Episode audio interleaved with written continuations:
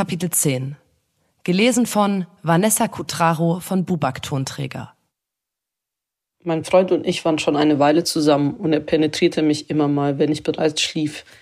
Einmal sagte ich, dass mir jetzt nicht danach wäre.